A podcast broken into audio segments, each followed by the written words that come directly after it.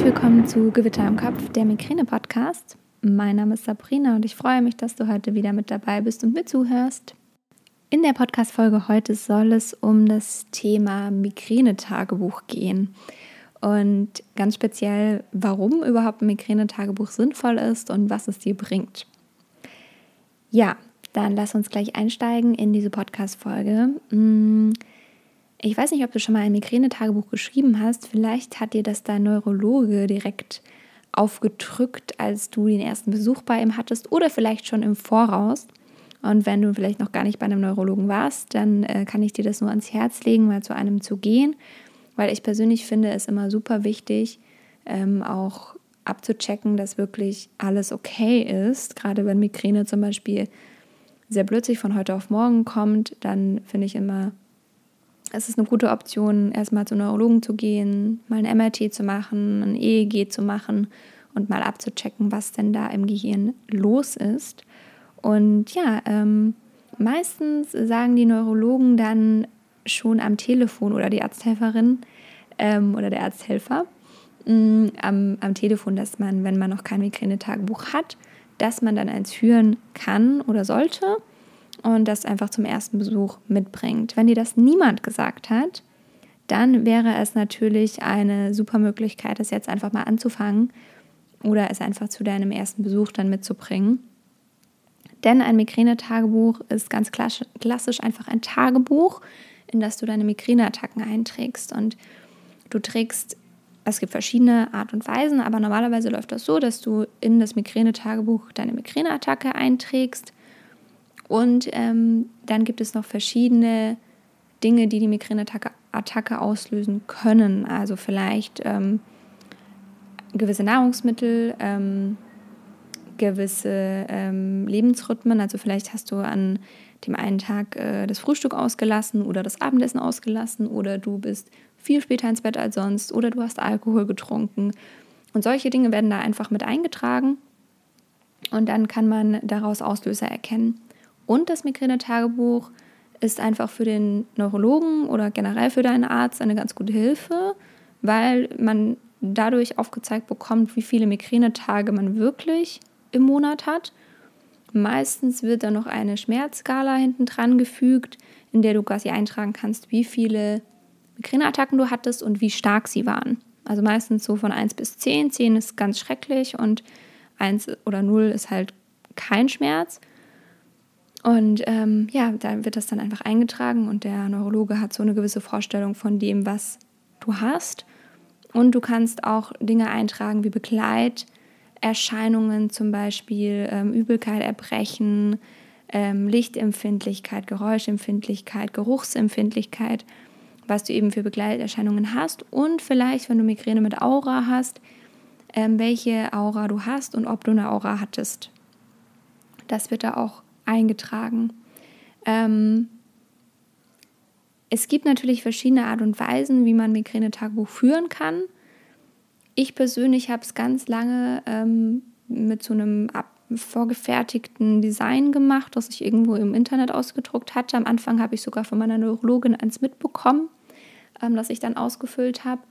Dann hatte ich welche aus dem Internet und dann habe ich es eine Zeit lang selbst gemacht. Also ich habe selbst mir einfach ein, ähm, ein Heftchen genommen, ein leeres, und habe wirklich jeden Tag reingeschrieben, äh, wie mein Tag gelaufen ist, was ich gemacht habe, so in Stichpunkten, wann ich gegessen habe, was ich gegessen habe, wann ich aufgestanden bin, wann ich ins Bett gegangen bin. Also wirklich so richtig tagebuchmäßig und zeitplanmäßig.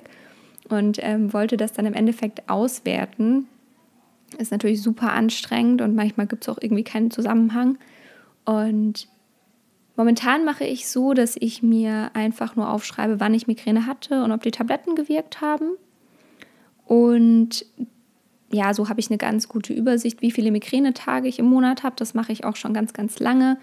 Also ich glaube, ich schon seit 2012 oder seit 2013, dann schreibe ich mir das immer in den Kalender, in der Monatsübersicht und kann eben so ganz klar von 2013 absagen, wie viel Migräne ich jeden Monat hatte. Das ist ganz cool als Übersicht ähm, und auch für die Ärzte immer ganz hilfreich, gerade wenn man zum Beispiel den Arzt wechselt, wenn man ähm, mal zu einem Facharzt geht und nicht mehr zum Hausarzt zum Beispiel oder wenn man den Neurologen wechselt. ähm, ist das als Übersicht ganz sinnvoll. Und ich finde es auch sehr, sehr spannend für mich selbst über die Jahre so dokumentiert zu haben, ähm, ja, wann ich Migräne hatte und wie oft ich Migräne hatte. Und das ist einfach echt spannend zu sehen, wie sich das entwickelt. Und ich habe es eine Zeit lang, bevor ich nach Neuseeland gereist bin, habe ich es ähm, mit einer App gemacht und habe dort ähm, einfach eben, da, da wird auch, werden auch genau diese Sachen gefragt, ob man seine Tage hat, ob man, ähm, wann man aufgestanden ist, wann man ins Bett gegangen ist, ähm, ob man eine Mahlzeit ausgelassen hat, ob man Alkohol getrunken hat, äh, ob man genug getrunken hat. Solche Dinge werden alle abgefragt. Und ähm, dann wird auch tatsächlich ähm, Luftdruck und Wetter dokumentiert. Also es passiert automatisch, je nachdem, wo die App einem halt gerade ortet. Und dann ähm, wird es ausgewertet. Und man muss eine gewisse Anzahl von Tagen wirklich ähm, das regelmäßig eintragen, dass eine gute Auswertung stattfinden kann. Ich glaube 66 Tage oder so. Und ähm, dann kommt halt ein Ergebnis raus. Also zum Beispiel, ähm, dass, dass man dass häufig vor Migränetagen zum Beispiel das Wetter wechselt oder dass man häufig an Migränetagen mehr schläft als ähm, vor Migränetagen.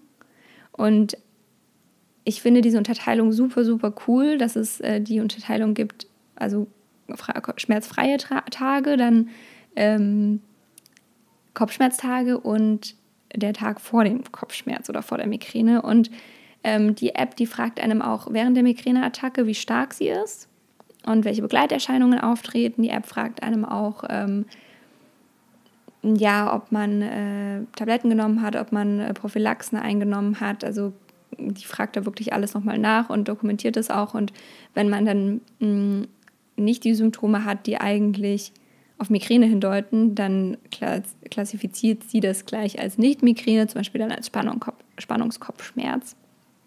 Genau. Ähm, Finde ich ganz spannend, das mal gemacht zu haben. Bei mir kam leider wirklich nichts Ausschlaggebendes raus. Also ich weiß jetzt immer noch nicht, was so wirklich mein Trigger ist. Ähm, hat mir persönlich, wie gesagt, also war mal ganz spannend zu sehen und ich finde es eine coole Dokumentation, ist halt sehr aufwendig. Ähm, aber wenn dabei was Gutes rauskommt, dann ist es natürlich super, wenn man dann darauf eingehen kann. Aber wenn halt nichts bei rauskommt, dann ist es so ein bisschen schade. Ja, ähm, ich kenne sehr viele Menschen, die sagen, sie schreiben sich nicht mehr auf, wann sie Migräne haben, weil wenn sie das tun, dann warten sie ja quasi drauf, dass wieder eine Attacke kommt. Ich stehe da ein bisschen, ähm, ja, ich habe da einen kleinen Zwiespalt, weil ich es einerseits super, super wichtig finde, dass man weiß, wie viel Migräne man halt im Monat hat, wie viele Tage man im Monat hat. Gerade wenn man so an der Grenze ist, wie ich zum Beispiel, mit, ähm, mit zehn Tagen dass man sagen kann, okay, ähm, mh, hm, vielleicht sollte man doch eine Prophylaxe machen. Ähm, ja, das ist, also da ist es ganz sinnvoll, das einfach zu wissen. Und ich persönlich bin ein, bin ein sehr dokumentierfreudiger Mensch. Also ich ähm, bin sowieso mit Kalendern und, ähm, und, und ich habe zwei Kalender, ein digital, ein ähm, einen äh, ganz normalen Kalender zum Reinschreiben, dann habe ich äh, eine Planung für meinen Blog, für die Podcasts. Also ich bin sehr strukturiert und ähm, ich persönlich mag das super gerne, dass ich mir das aufschreibe und einen Überblick habe. Mir ist das wichtig, aber ich verstehe auch den anderen Ansatz, dass man sagt, nee, ich weiß ungefähr, wie viel Migräne ich monatlich habe und ich will gar nicht mehr darauf warten und ich will auch gar nicht merken, okay, ich habe diesen Monat mehr oder diesen Monat weniger, ich will mich dadurch nicht beunruhigen lassen. Ähm, das ist natürlich auch ein cooler Ansatz. Für mich persönlich eher nicht so gut. Also ich bin auch jetzt nicht mehr so, dass ich wirklich alles strukturiert aufschreibe oder in der App dokumentiere, sondern ich bin inzwischen auch weg davon und schreibe es einfach nur noch monatlich auf, ähm, wie viel, wann ich Migräne hatte und welche Tablette ich genommen habe, ob die Tablette gewirkt hat, weil ich finde, es auch eine ganz gute Dokumentation zu sehen, ob die Tabletten wirken, welche Tabletten wirken, was gewirkt hat. Genau. Ähm, um das nochmal zusammenzufassen zum Ende hin. Ja, ähm, also wenn du zum Neurologen gehst, dann mach vorher, dokumentier das vorher in einem Migränetagebuch oder auch wenn du zu irgendeinem anderen Arzt gehst, ist es einfach super sinnvoll, vorher zu wissen, was du für Migräneattacken hast und was es vielleicht auslöst, die Migräne. Und ja, dann ähm, gibt es natürlich viele Vorteile vom Migräne-Tagebuch, weil du einfach eine Übersicht hast, du hast eine Struktur, du kannst ähm, dir mit Hilfe von Apps oder auch per Hand auswerten lassen, was deine Migräne auslöst. Und ja, es ähm, gibt natürlich immer Vor- und Nachteile. Also wenn du vielleicht eher den Ansatz hast, ähm, zu sagen, nee, ich möchte das nicht aufschreiben, ich möchte das nicht, nicht so annehmen, ähm, ich warte nicht auf die nächste Attacke, ich lebe einfach in den Tag rein und ist okay, dann ist es natürlich auch vollkommen in Ordnung. Aber ich empfehle dir, wenn du jetzt noch nie ein Migräne-Tagebuch geschrieben hast, dann mach das einfach mal ein, zwei Monate, damit du einfach eine Übersicht hast, damit du vielleicht sogar Trigger identifizieren kannst und so auf den Punkt kommst, auf den du vielleicht noch wartest und da vielleicht für dich deine Auslöser rausfindest. Hopefully. ja, das war es jetzt heute schon von mir. Ähm, ich würde mich freuen, wenn du auf meinem Blog vorbeischaust unter sabrinawolf.de. Auf meinem Instagram-Account findest du momentan noch in der Story ganz viele in, ganz viel Input von Neuseeland. Ähm, da findest du mich unter sabrina-wo. Ansonsten wünsche ich dir einen wundervollen Tag. Ich würde mich freuen, wenn du diesen Podcast bewertest mit einer 5-Sterne-Bewertung bei iTunes, damit noch mehr Menschen diesen Podcast ähm, hören können, noch mehr Menschen ihn, ihn finden, er noch mehr Menschen erreicht, er noch mehr Menschen helfen kann. Und komm in meine Facebook-Gruppe, habe ich wieder fast vergessen, ähm, komm in meine Facebook-Gruppe zum Migräne-Austausch. Die Links findest du alle in den Shownotes dieser Podcast-Folge, in der Beschreibung. Und ja, abonniere diesen Podcast gerne, dass du keine Folge mehr verpasst. Und ich würde mich freuen, wenn du auch beim nächsten Mal wieder einschaltest. Ich schenke dir ganz viel Sonne, ganz viel Wärme aus dem Sommer Neuseelands und halte durch. Bis dahin, deine Sabrina.